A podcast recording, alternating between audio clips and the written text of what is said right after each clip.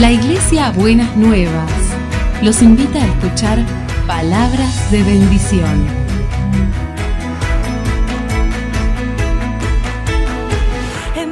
Si desean asistir a nuestras reuniones, los esperamos en Avenida de Lepiane 3925, esquina Subiría, Bajo Flores, Ciudad de Buenos Aires.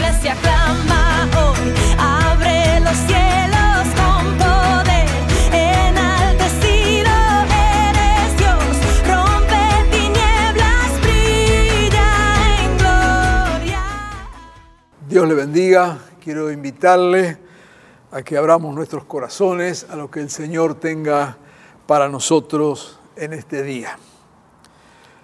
Todos somos eh, conscientes que la pandemia que estamos viviendo a nivel global ha sacudido los cimientos de nuestra sociedad y, de nuestra cultura. No es mi tema meterme en eso en este momento, pero solo quería mencionarlo porque este, este tsunami, este terremoto universal, ha hecho que muchas cosas se revelaran, se mostraran, muchas conductas salieran a la luz y muchas creencias también afloraran. En lo que hace a la fe, aparecen todo tipo de profecías, presagios, mensajes, eh, también aparecen reacciones de algunos cristianos que en lo personal me desconciertan en su manera de, vivir la fe.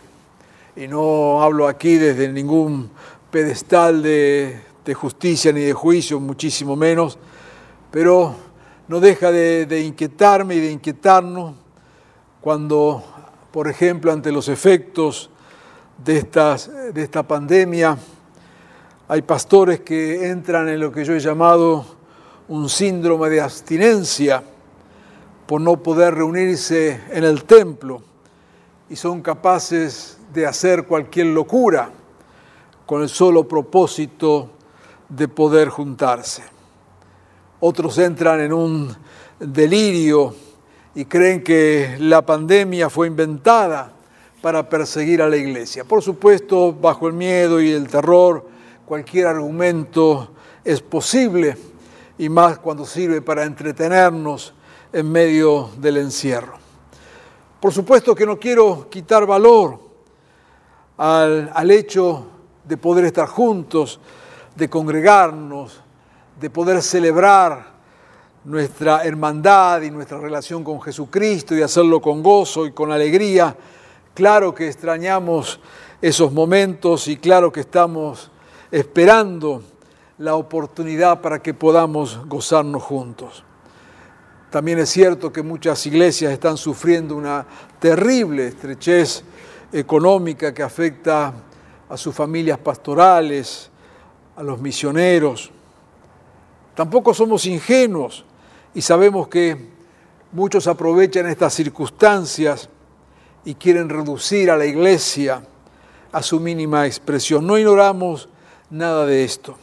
Pero es en este contexto que quiero invitarles y creo que es algo que Dios ha puesto en mi corazón para este tiempo sobre algo muy simple en un sentido. ¿Qué es la iglesia? ¿Qué significa ser iglesia? De esto vamos a estar hablando hoy en las futuras meditaciones.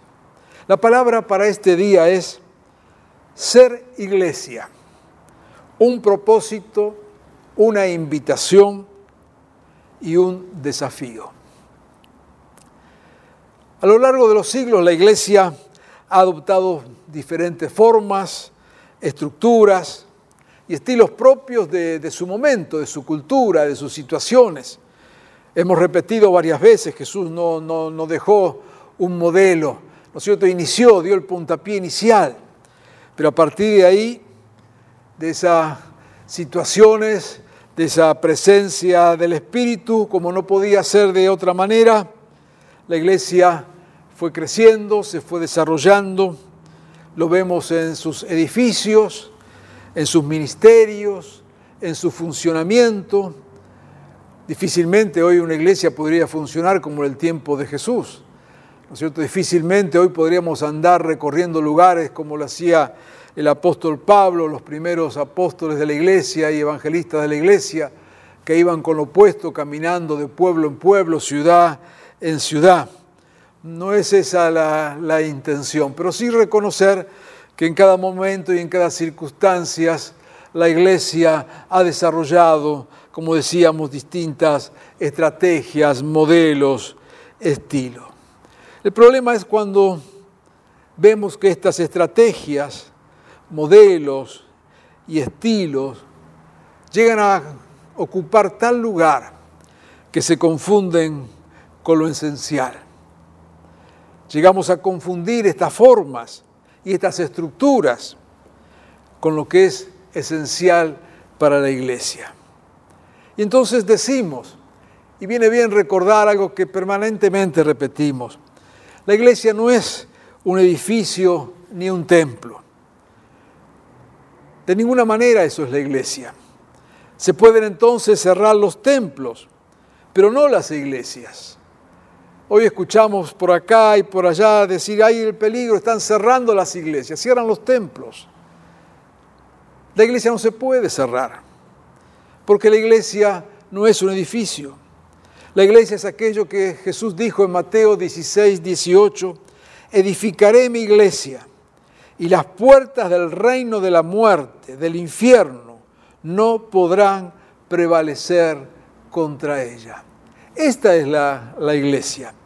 Y toda la historia de la cristiandad nos ha demostrado que cuanto intento hubo por perseguir a la iglesia, y lo hay hasta el día de hoy, cuánto intento hubo de quemar templos y cerrar templos, cuánto intento hubo de poner preso a los que predican el Evangelio, no ha servido absolutamente para nada, porque nadie jamás ha podido ni podrá cerrar la iglesia, porque Jesucristo sigue edificando la iglesia. Miremos lo que ha pasado en, en las últimas décadas inclusive, que hemos visto con nuestros propios ojos como en países como China, donde tanto ha perseguido la iglesia y la sigue persiguiendo hasta el día de hoy. A pesar de que los países miran para otro lado y no quieren aceptar esta realidad por los grandes negocios que tienen con China, China sigue siendo el principal perseguidor de la iglesia. Y aún hoy sigue quemando templos y encarcelando pastores. Pero la mala noticia para China es que la iglesia sigue creciendo, porque nadie ha podido cerrar la iglesia, porque la palabra del Señor se sigue cumpliendo, que las puertas del infierno no van a prevalecer en contra de la iglesia. La iglesia tampoco es una ONG, una entidad sin fines de lucro, eso lo podrá definirnos eh, legalmente, pero no es eso la iglesia. Viene bien recordarlo hoy, que estamos tan comprometidos con el trabajo en la sociedad, ayudando de mil maneras distintas. Y qué bien que la iglesia lo haga porque entendemos que la iglesia tiene como misión una misión integral, que no solamente se limita a predicar o a afectar el área espiritual de la persona, sino que la misión afecta a toda la persona. Pero nos confundimos si creemos que la iglesia es solamente dar un plato de comida o ayudar a, alguien. Hay una dimensión espiritual, eterna, que solamente la iglesia lo puede hacer. No está de más recordar aquella expresión del Evangelio, no solo de pan vivirá el hombre. Cuando la iglesia se transforma en una gran ONG, pierde su sentido de misión, confundida y creyendo que está haciendo misión. La iglesia no es tampoco un grupo de autoayuda. Y claro que ayudamos a las personas y tratamos de que la fe nos beneficie de mil maneras distintas. Y cuántas personas, y en especial también en estos días, que están sufriendo en su ánimo, en su espíritu, en sus emociones, pueden encontrar refugio en la fe. Claro que sí. Pero la iglesia no es un grupo de autoayuda donde venimos a satisfacer nuestras necesidades con un sentido meramente egoísta. Cuando vemos en el Evangelio cómo Jesús obraba y los milagros que hacía, al final de cada uno de ellos le decía, vete, vete y no peques más, vete a compartir, sal, no te quedes acá. Muchos querían seguirle, muchos querían estar con él. No era ese el propósito. La iglesia claro que está para ayudar, pero líbrenos el Señor de hacer de la iglesia un grupo autosuficiente, autorreferente, que busca solamente su propio bienestar. La iglesia tampoco es una mega empresa de la fe. Y Dios nos ha permitido ver en este tiempo gran crecimiento de la iglesia y muchas congregaciones tienen estructuras verdaderamente grandes y complejas que responden a una infinidad de tareas en la misión. Por supuesto que nos alegramos con, con, eso y vemos que es parte de lo que el Señor está haciendo con la iglesia. Pero si creemos en algún momento que la estructura es lo más importante, cuando la iglesia tiene que funcionar para sostener la estructura, cuando la iglesia tiene que realizar sus eventos y cultos para que la estructura siga funcionando y sosteniéndose, entonces hemos perdido el sentido de la iglesia. La iglesia no es una gestora de festivales. La cultura del entretenimiento también ha afectado a la iglesia. Y otra vez nos alegramos y participamos y celebramos las oportunidades que tenemos para que multitudinariamente podamos alabar al Señor y dar testimonio de la fe.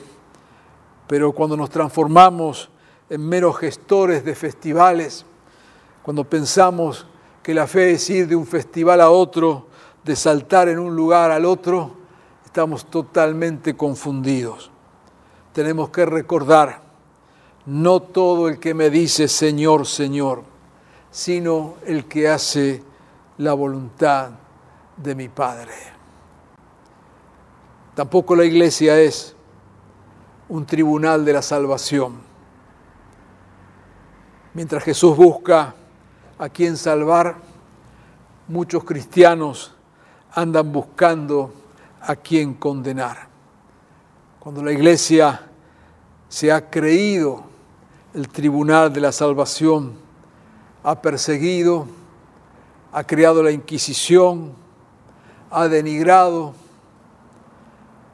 ha hecho todo tipo de actos carentes de amor y de misericordia, ha discriminado, ha matado. No es esa la iglesia, ni es esa la función de la iglesia. Como hemos dicho hasta el cansancio, la iglesia es la iglesia de los brazos abiertos. Podríamos seguir diciendo lo que la iglesia no es, pero basten solamente estos ejemplos para focalizarnos en lo que la iglesia es. Y ser iglesia implica, en primer lugar, un propósito. Dios se ha propuesto, Dios intencionalmente se ha propuesto bendecir a todas las familias de la tierra. Recordamos, esto es lo que está en el famoso pasaje de Génesis, capítulo 12, versículo 3.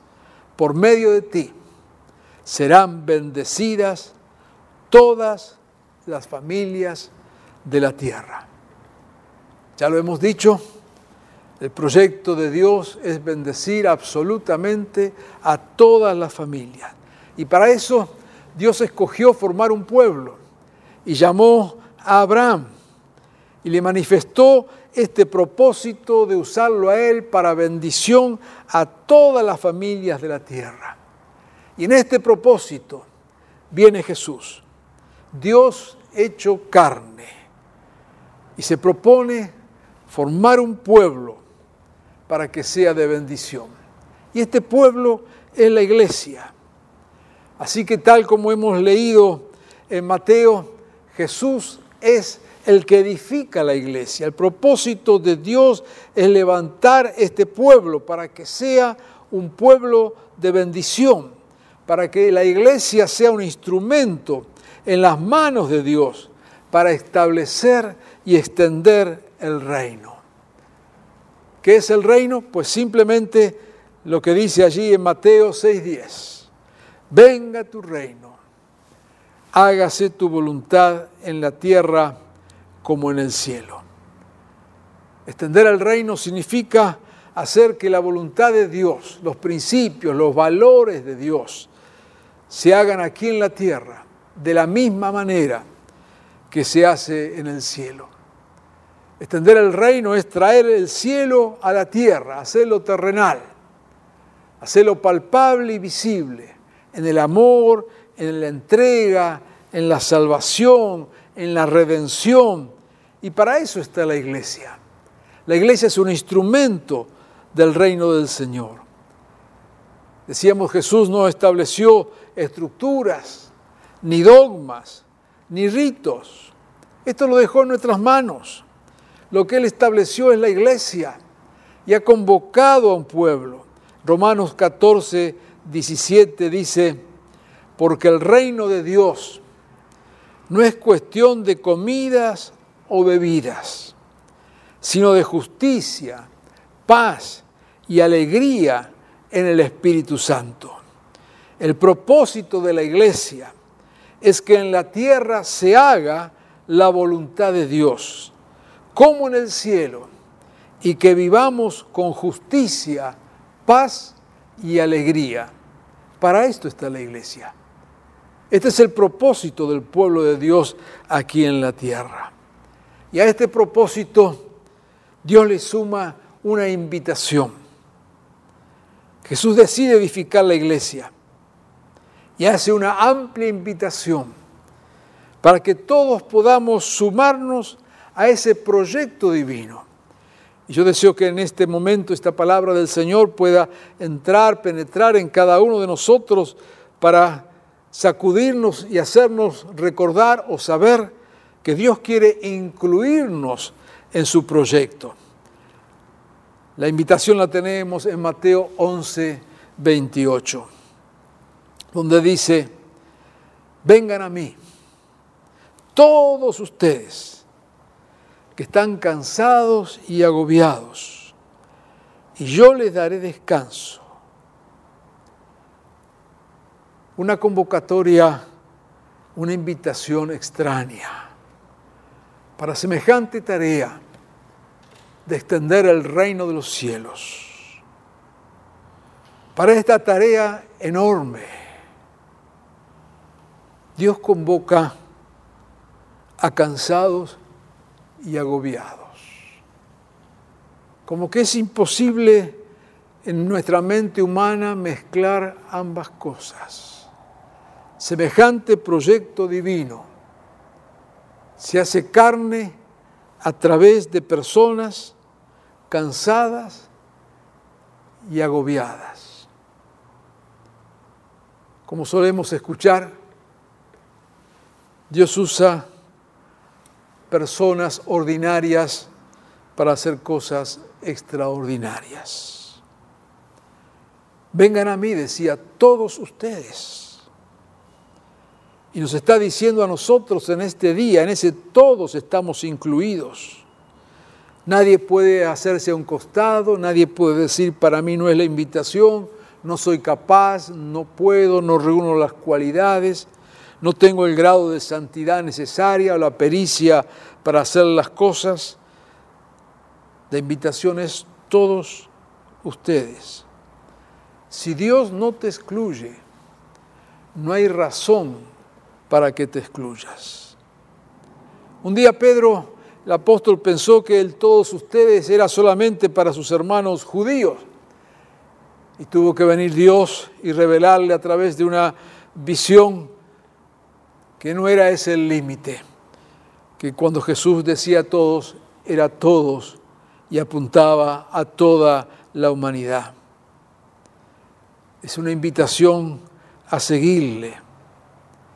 Es una invitación a estar con Él. Vengan a mí, los que están cansados y agobiados. Vengan a mí. Yo les voy a dar descanso. Yo les voy a mostrar el camino.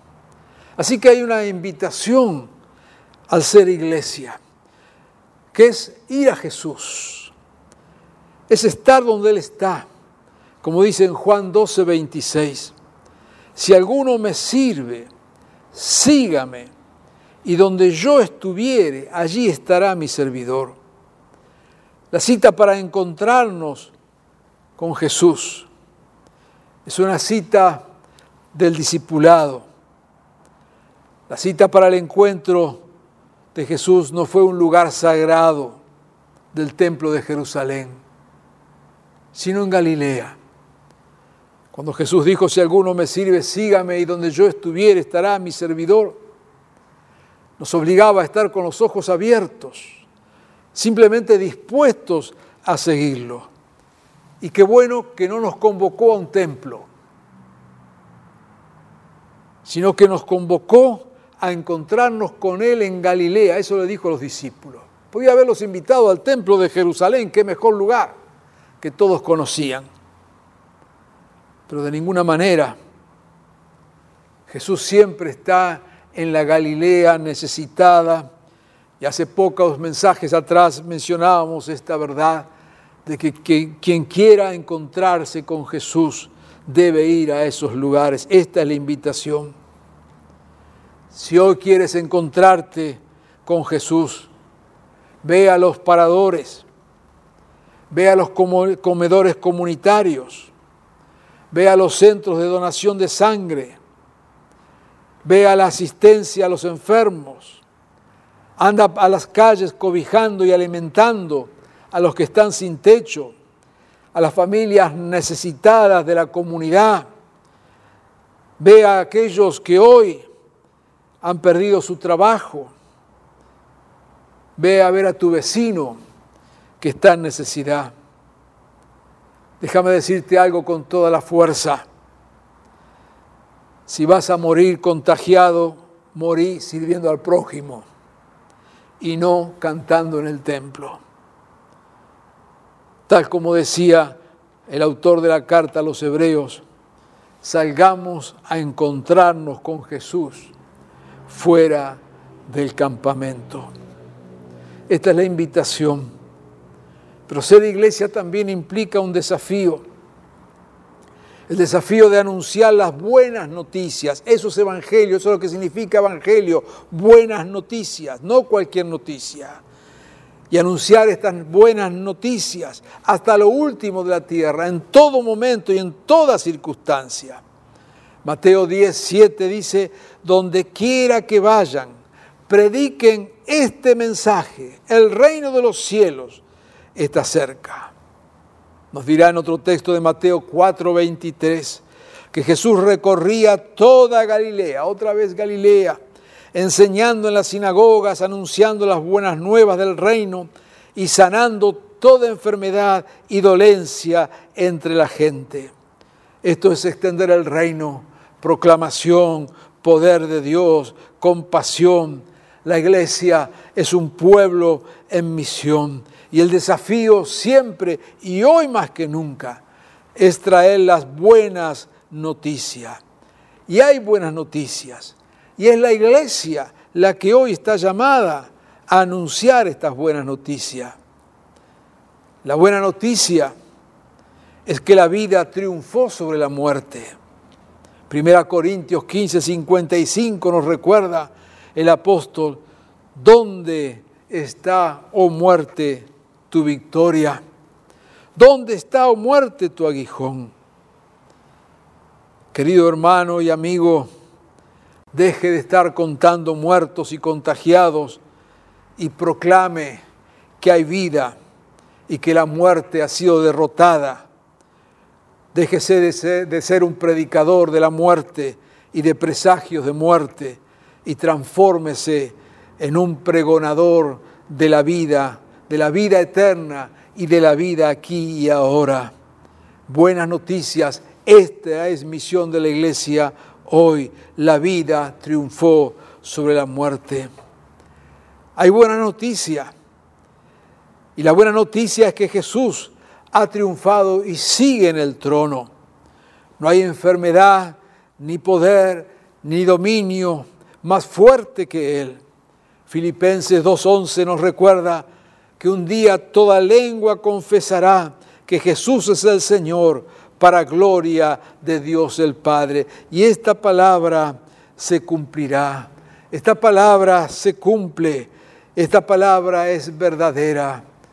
Saque los ojos de cualquier cosa que le traiga temor, afirme su mirada en las verdades de Dios. Hoy como iglesia estamos llamados a compartir esta buena noticia. Jesús sigue en el trono. La buena noticia es que el reino triunfará. Así que como iglesia estamos predicando el reino, estamos extendiendo el reino, somos instrumento del reino Mire lo que nos dice la palabra del Señor en 1 Corintios 15, 24. Entonces vendrá el fin, cuando Él entregue el reino a Dios el Padre. Cuando Jesús diga, Padre, aquí está el reino. Luego de destruir todo dominio, autoridad y poder. De aquí hasta que venga Jesucristo, lo que Dios está haciendo lo que el poder de Dios hace y lo que la iglesia de Dios como instrumento está llamada a hacer es destruir todo dominio, autoridad y poder. ¿Qué significa esto? Que cada autoridad que se levanta en contra del propósito de Dios, cada dominio que se levanta en contra del propósito de Dios y cada autoridad que se levanta en contra del propósito de Dios será destruida, será aniquilada por el poder de Dios. No temas Dios te ha llamado a proclamar estas buenas noticias. Apocalipsis 11, 15 dice, tocó el séptimo ángel su trompeta. Y en el cielo resonaron fuertes voces que decían, el reino del mundo ha pasado a ser de nuestro Señor y de su Cristo, y Él reinará por los siglos de los siglos. Un propósito, bendecir a todas las familias. Una invitación para que seamos parte del propósito divino e instrumentos del Señor. Y un desafío, ser heraldos proclamadores de las buenas noticias del reino del Señor. Esto es ser iglesia. Y yo quiero invitarte hoy a ser y vivir la iglesia. No te excluyas, porque Dios no te ha excluido. Te invito a sumarte al proyecto divino. Es en este tiempo en que toda la creación aguarda la manifestación de los hijos de Dios. No estás llamado o llamada a sumarte al conteo de muertos, como decíamos. Eres iglesia, eres el pueblo peregrino de la esperanza. Dios te escogió para que en este tiempo des testimonio de que el pecado no triunfará, de que la muerte no triunfará y de que Jesucristo vendrá en gloria. Qué privilegio tenemos de ser iglesia, qué privilegio tenemos de vivir como iglesia y de saber que nada de lo que nos rodea, ni las peores intenciones, podrán impedir que Dios cumpla con este proyecto. No te entretenga mirando cosas sin valor no te entretengas contando los días a ver cuándo te podrás juntar otra vez en el templo. Ya llegará ese momento y nos gozaremos y nos abrazaremos. Pero mira un poquito más que esto. Mira la misión que Dios te ha dado. Mira el desafío que Dios nos ha planteado. Y sé iglesia verdadera en este tiempo y en estos días. Iglesia, este es tu tiempo. Levántate y resplandece, que tu luz ha llegado. La gloria del Señor brilla sobre ti. Mira, las tinieblas cubren la tierra y una densa oscuridad se cierne sobre los pueblos. Cuánta verdad. Pero la aurora del Señor brillará sobre ti y sobre ti, iglesia, se manifestará su gloria. Y las naciones serán guiadas por tu luz y los reyes por tu amanecer esplendoroso. Iglesia, levántate y resplandece. Oremos. Amado Señor, venimos a ti en este momento queremos acudir en respuesta a tu llamado. Saber, Señor, que has fijado en nosotros tus ojos, por supuesto, sin merecerlo y sin tener nada. Y muchos, Señor, hemos llegado a ti cansados y agobiados, desorientados, frustrados, pero fuimos parte de tu invitación. Señor, en este día tú sigues invitándonos a ser parte de tu proyecto.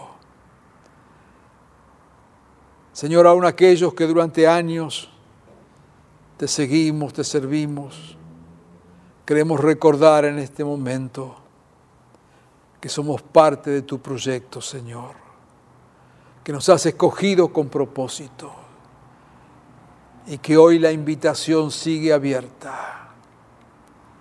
Señor, permite que hoy como iglesia nos podamos levantar en fidelidad a ti proclamando, Señor, tu verdad, anunciando las buenas nuevas, las buenas noticias de tu Evangelio y resplandeciendo en medio de la oscuridad y de las tinieblas. Señor, llénanos con tu espíritu de tal manera que tu iglesia se haga visible en estos días, levantándose como faro que alumbra, trayendo esperanza mostrando tu gloria, siendo fieles a ti. Señor, bendícenos y úsanos en este tiempo. En tu nombre Jesús. Amén y amén.